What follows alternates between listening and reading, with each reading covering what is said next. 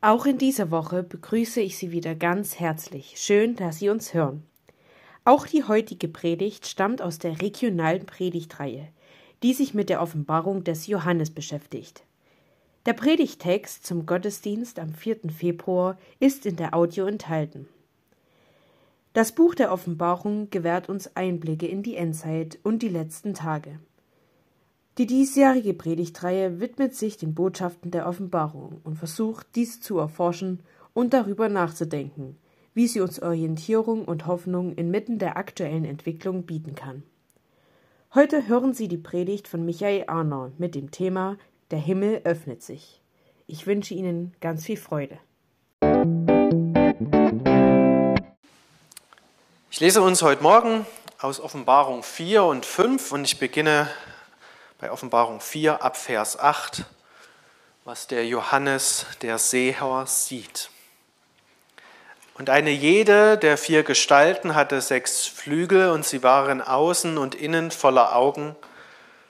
Sie hatten keine Ruhe Tag und Nacht und sprachen, heilig, heilig, heilig ist Gott, der Herr, der Allmächtige, der da war und der da ist und der da kommt.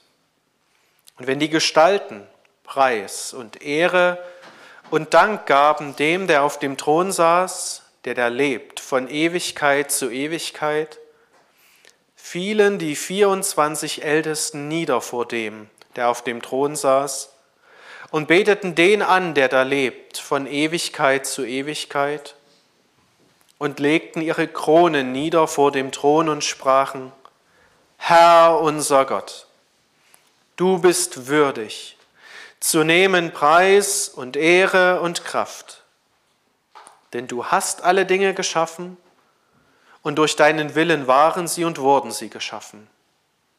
Und ich sah in der rechten Hand dessen, der auf dem Thron saß, ein Buch, beschrieben innen und außen, versiegelt mit sieben Siegeln. Und ich sah einen starken Engel, der rief mit großer Stimme, Wer ist würdig, das Buch aufzutun und seine Siegel zu brechen. Und niemand, weder im Himmel noch auf der Erde, noch unter der Erde, konnte das Buch auftun und hineinsehen. Und ich weinte sehr, weil niemand für würdig befunden wurde, das Buch aufzutun und hineinzusehen. Und einer von den Ältesten spricht zu mir, weine nicht. Siehe, es hat überwunden der Löwe aus dem Stamm Juda, die Wurzel Davids, aufzutun das Buch und seine sieben Siegel. Und ich sah mitten zwischen dem Thron und den vier Gestalten und mitten unter den Ältesten ein Lamm, stehen wie geschlachtet. Es hatte sieben Hörner und sieben Augen, das sind die sieben Geister Gottes, gesandt in alle Lande. Und es kam und nahm das Buch aus der rechten Hand dessen, der auf dem Thron saß. Und als es das Buch nahm, da fielen die vier Gestalten und die 24 Ältesten nieder vor dem Lamm. Und ein jeder hatte eine Harfe und goldene Schalen voll Räucherwerk, das sind die Gebete der Heiligen. Und sie sangen ein neues Lied. Du bist würdig zu nehmen das Buch und aufzutun seine Siegel, denn du bist geschlachtet und hast mit deinem Blut Menschen für Gott erkauft aus allen Stämmen und Sprachen und Völkern und Nationen, und so hast sie unserem Gott zu Königen und Priestern gemacht, und sie werden herrschen auf Erden.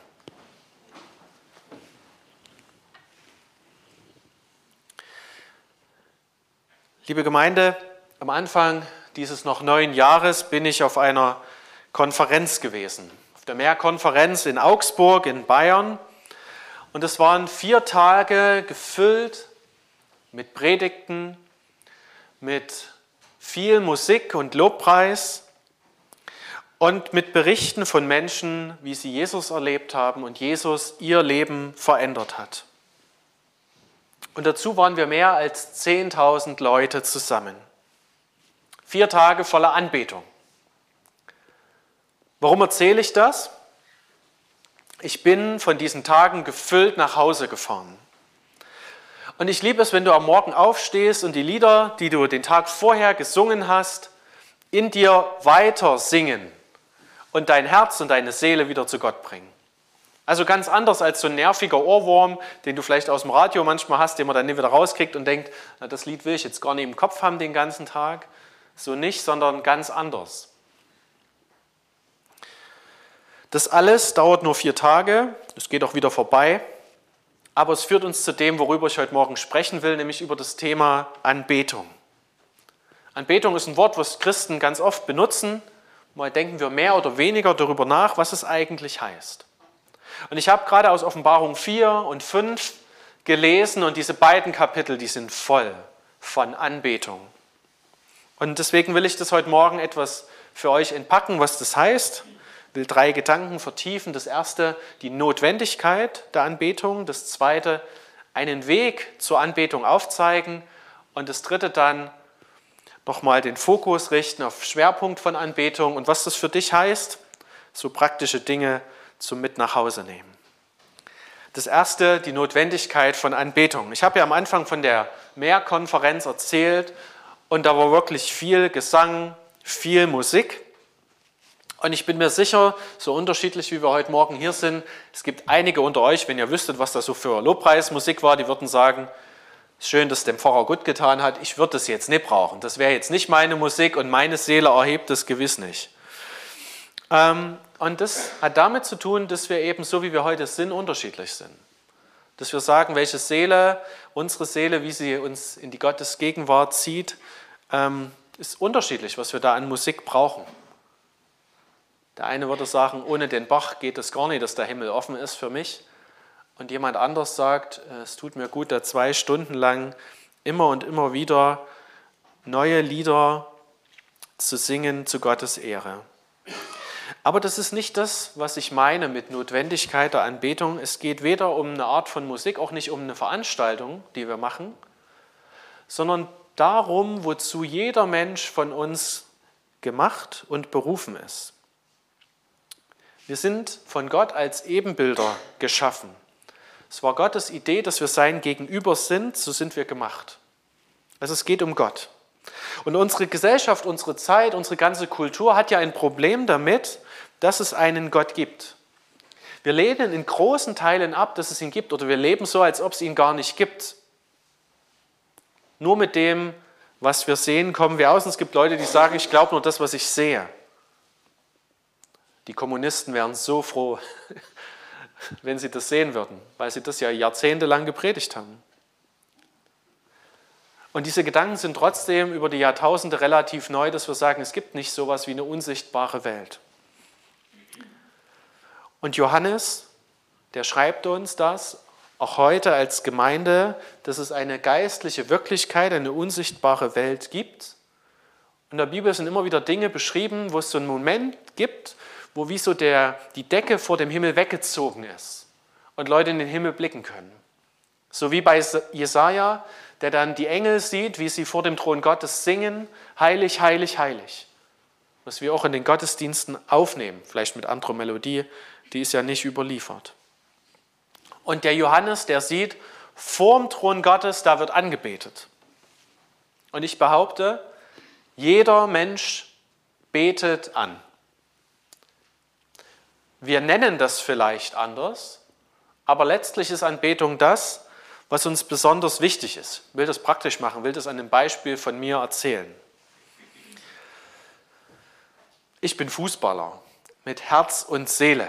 Ich habe äh, als Jugendlicher Fußball gespielt im Verein, in einer Jugendmannschaft. Da gehört dann dazu, dass du ins Training gehst, am Wochenende dein Spiel hast. Als ich etwas älter war, dann so ab 18 habe ich dann angefangen, eine Jugendmannschaft zu trainieren. Auch da war dann am Wochenende ein Spiel dran. Das heißt, in meinem Leben ging es immer nur um Fußball, überhaupt in unserer Familie grundsätzlich. Und wir haben unseren Alltag danach ausgerichtet. Von meiner Lieblingsmannschaft habe ich mir dann Trikots gekauft, dafür Geld ausgegeben.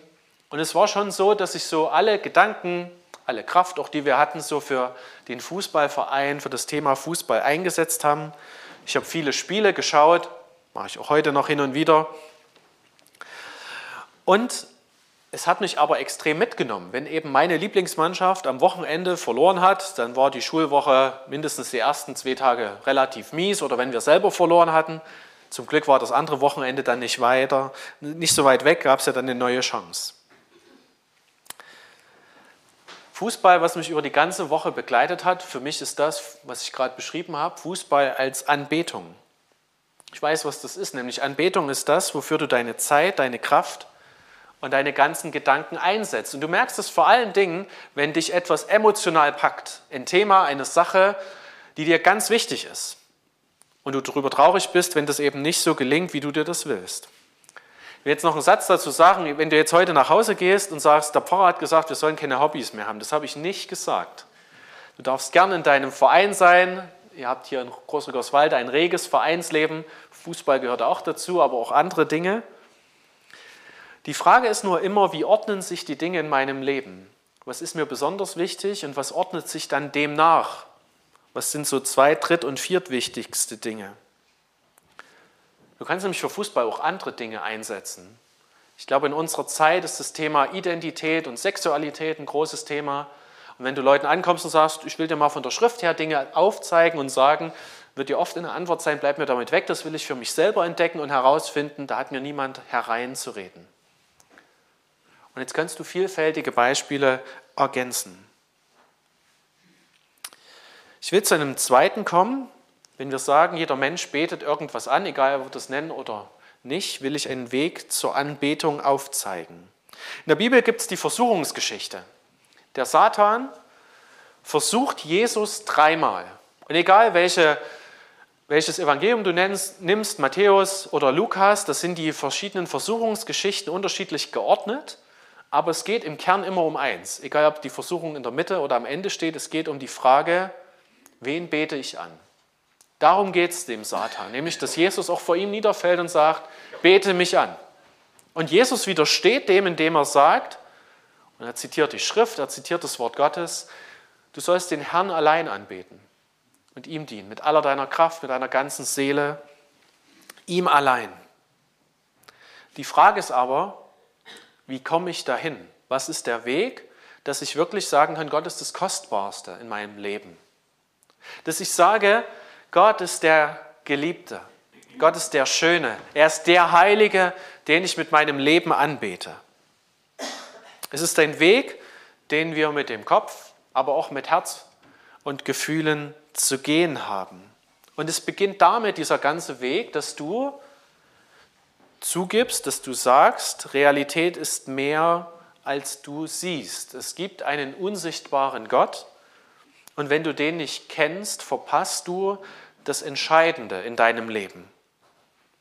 Johannes Hartl, das war der Hauptreferent von der Mehrkonferenz, hat es in den Satz gebracht, Realität ist die Wand, gegen die du läufst, wenn du einer Illusion gefolgt bist. Realität ist die Wand, gegen die du läufst, wenn du einer Illusion gefolgt bist. Und in unserem Leben braucht es manchmal so Wände, gegen die wir wirklich sprichwörtlich knallen, wo das Leben anders ist, als wir es uns gedacht haben, vielleicht auch gewünscht haben. Eine Wand, das kann eine persönliche Krise bei dir sein, auch Leid, das du erfährst. Und wo wir nochmal neu fragen, wie ist denn das mit Himmel und Erde?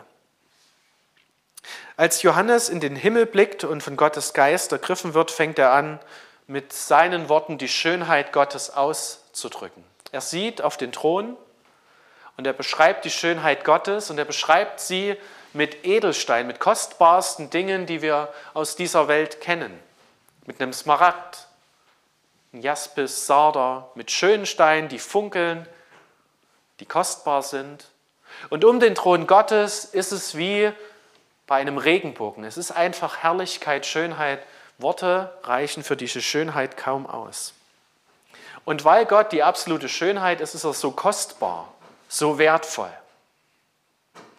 Ich weiß nicht, was du heute an deinem Sonntag noch machst, ob du so ein Museumsbesucher, jemand, der mit Kunst umgeht, bist, oder doch lieber der Fußballer.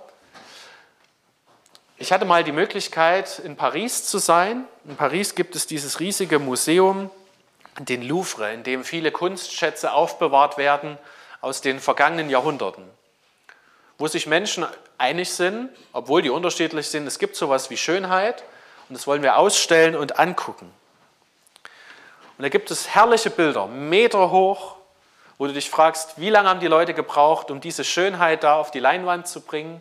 Auch Skulpturen gibt es dort. Und dann gab es den einen Raum, also es waren auch so viele Leute da, aber es gab diesen einen Raum, wo alle Leute hin wollten. Der war vollgepackt. Vielleicht kennt ihr das so von DDR-Zeiten, wo viele Leute sind, da stellt man sich an, da geht man mit rein, da gibt es irgendwas, das ist wichtig. Das habe ich natürlich auch gemacht etwas gebraucht, bis man dann nach vorne kam, weil dieser Raum so ein Rechteck war. So an den Seiten gab es schon auch Bilder, aber alle Leute wollten vorne in die Mitte dieses eine Bild angucken. Vielleicht noch ein Foto davon machen. Und das Bild aus der Nähe sehen, die Mona Lisa. Das berühmte Kunstwerk, was Menschen bestaunen. Und Schönheit ist auch kostbar. Das kostet also auch was. Das kannst du dir nicht einfach ins Wohnzimmer hängen. So viel Geld würden wir gar nicht zusammenkriegen. Das Ganze funktioniert im Übrigen mit der Schönheit auch mit Gott genauso. Es braucht manchmal Zeit, die wir mit Gott verbringen, von ihm hören, auch vor Gott verbringen, dass wir seine Schönheit entdecken und desto mehr werden wir ihn auch kostbar für unser Leben finden. Und wie ist der Weg, etwas als schön zu empfinden? Ja, bei der Mona Lisa ist es so, ich muss mir Zeit nehmen, das Bild anschauen, betrachten. Ich war ja sehr enttäuscht, als ich das Bild gesehen habe, weil es gab da so riesige Werke, schöne Farben und dann kommst du dahin vor dieses Bild und das ist zum einen so klein, das war jetzt gar nicht so groß und so ganz farbenfroh ist es auch nicht. Da hat es für mich einen zweiten, einen dritten Blick gebraucht, um diese Schönheit zu entdecken.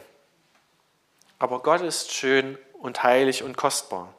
Falls du jetzt beim Museumsbesuch ausgestiegen bist und sagst, bleib mir weg, das ist gar nichts für mich, ein Fußball hat man schon, ich komme mal zu den Leuten, die alte Fahrzeuge schätzen. Vielleicht bist du ja jemand oder kennst Leute, die Oldtimer mögen. Und da gibt es so aus den 50er, 60er Jahren so das eine Fahrzeug, wo du sagst, das brauche ich eigentlich, aber das gibt es eben nicht so oft. Und stell dir, meistens sind das ja Männer, einen Mann vor, wie er vor seinem Handy oder Rechner sitzt, auf eBay Kleinanzeigen und plötzlich gibt es diesen kostbaren Oldtimer. Bei einer guten Ehe hat er hoffentlich mit seiner Frau darüber sich abgestimmt, ob er das Geld ausgeben darf, dass er diesen Oldtimer kauft. Da würde er sofort ans Handy gehen und sagen, hier, das will ich haben. Das habe ich schon lange gesucht, fährt dahin und nimmt sich dieses Auto. Einfach weil es ihm das wert ist. Und so stehen im Himmel die Gestalten um den Thron Gottes und beten ihn an, weil er würdig ist, weil er es wert ist, ihn anzubeten. Und je mehr wir seine Schönheit entdecken, desto mehr werden wir ihn anbeten. Und mit den Leuten im Himmel unsere Kronen sprichwörtlich ablegen, also unsere Ehre und sagen, du bist mein Ein und alles, du allein Gott. Das ist Anbetung. Das hat nichts mit einem Musikstil zu tun oder einer Veranstaltung. Aber das hilft natürlich, Musik und Veranstaltungen, dass sie uns in die Gegenwart Gottes hineinführen. Das dritte und letzte, was ist der Schwerpunkt von Anbetung? Praktische Konsequenzen für unser Leben. Es gibt ja viele Leute, die sagen, es gibt sowas nicht wie eine unsichtbare Welt, aber dann haben wir ja durchaus auch Religion oder vielleicht Esoterik, die können sich mit dir noch darauf einigen, dass es sowas wie eine unsichtbare Welt gibt. Vielleicht kannst du dich auf den Begriff Gott einigen mit denen. Das sind immer schon ein paar weniger Leute, aber darauf kann man sich irgendwie noch so einigen. Unsichtbare Realität, Begriff Gottes. Aber Johannes in der Offenbarung bleibt nicht dabei stehen. Er wird konkreter, wie das Zentrum der Welt besetzt ist.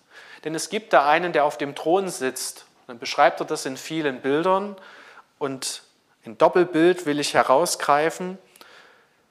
Es gibt einen, der wird als der Löwe und das Lamm beschrieben. Das ist derjenige, der heilig, der würdig ist, vor dem sich alle niederwerfen. Es ist der, der wie ein Löwe und ein Lamm aussieht und wir haben dafür einen Namen, Jesus Christus.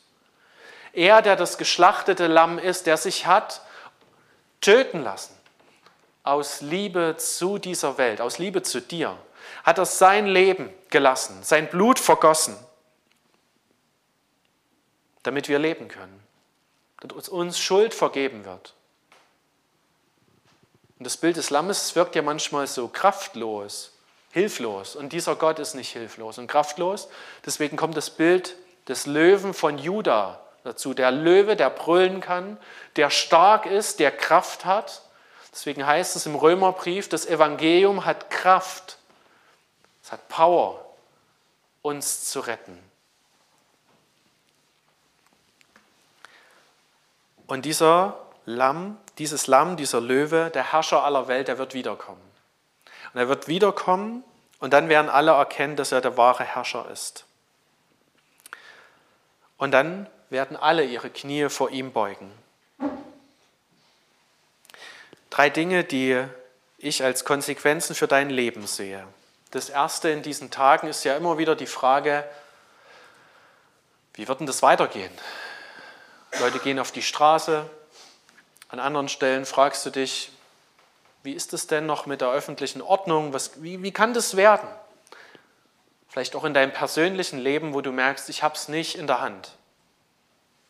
Und dann sagt dir die Offenbarung, es gibt einen, der diese Welt in seiner Kontrolle hat. Und das wird auch so bleiben. Das ist Gott der Herr.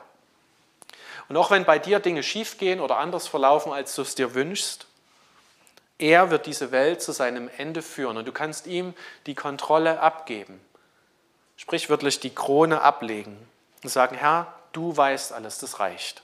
Auch wenn ich nicht alles verstehe. Zum Zweiten, dieser König ist ein geschlachtetes Lamm. Er liebt dich so sehr, dass er sein Leben gegeben hat. Und nun geht, das wollen wir nicht so gern zugeben, in unserem Leben was schief, immer wieder. Dass wir Schuld auf uns laden, dass wir Dinge tun, die wir nicht tun sollten, und dann steht er immer noch da, der Herrscher der Welt, mit offenen Armen und sagt, du darfst zurückkommen in meine Liebe. Ich empfange dich wieder und wieder mit offenen Armen. Hab dich so lieb. Und desto größer wird auch deine Liebe zu ihm werden, wenn du das wieder und wieder erlebst. Er hat dich lieb und er wartet auf dich. Und zum letzten und zum dritten Gott ist die Schönheit. Er ist das Schönste dieser Welt. Und es gibt so viele Dinge. Ich habe heute einiges genannt, die für uns attraktiv sind.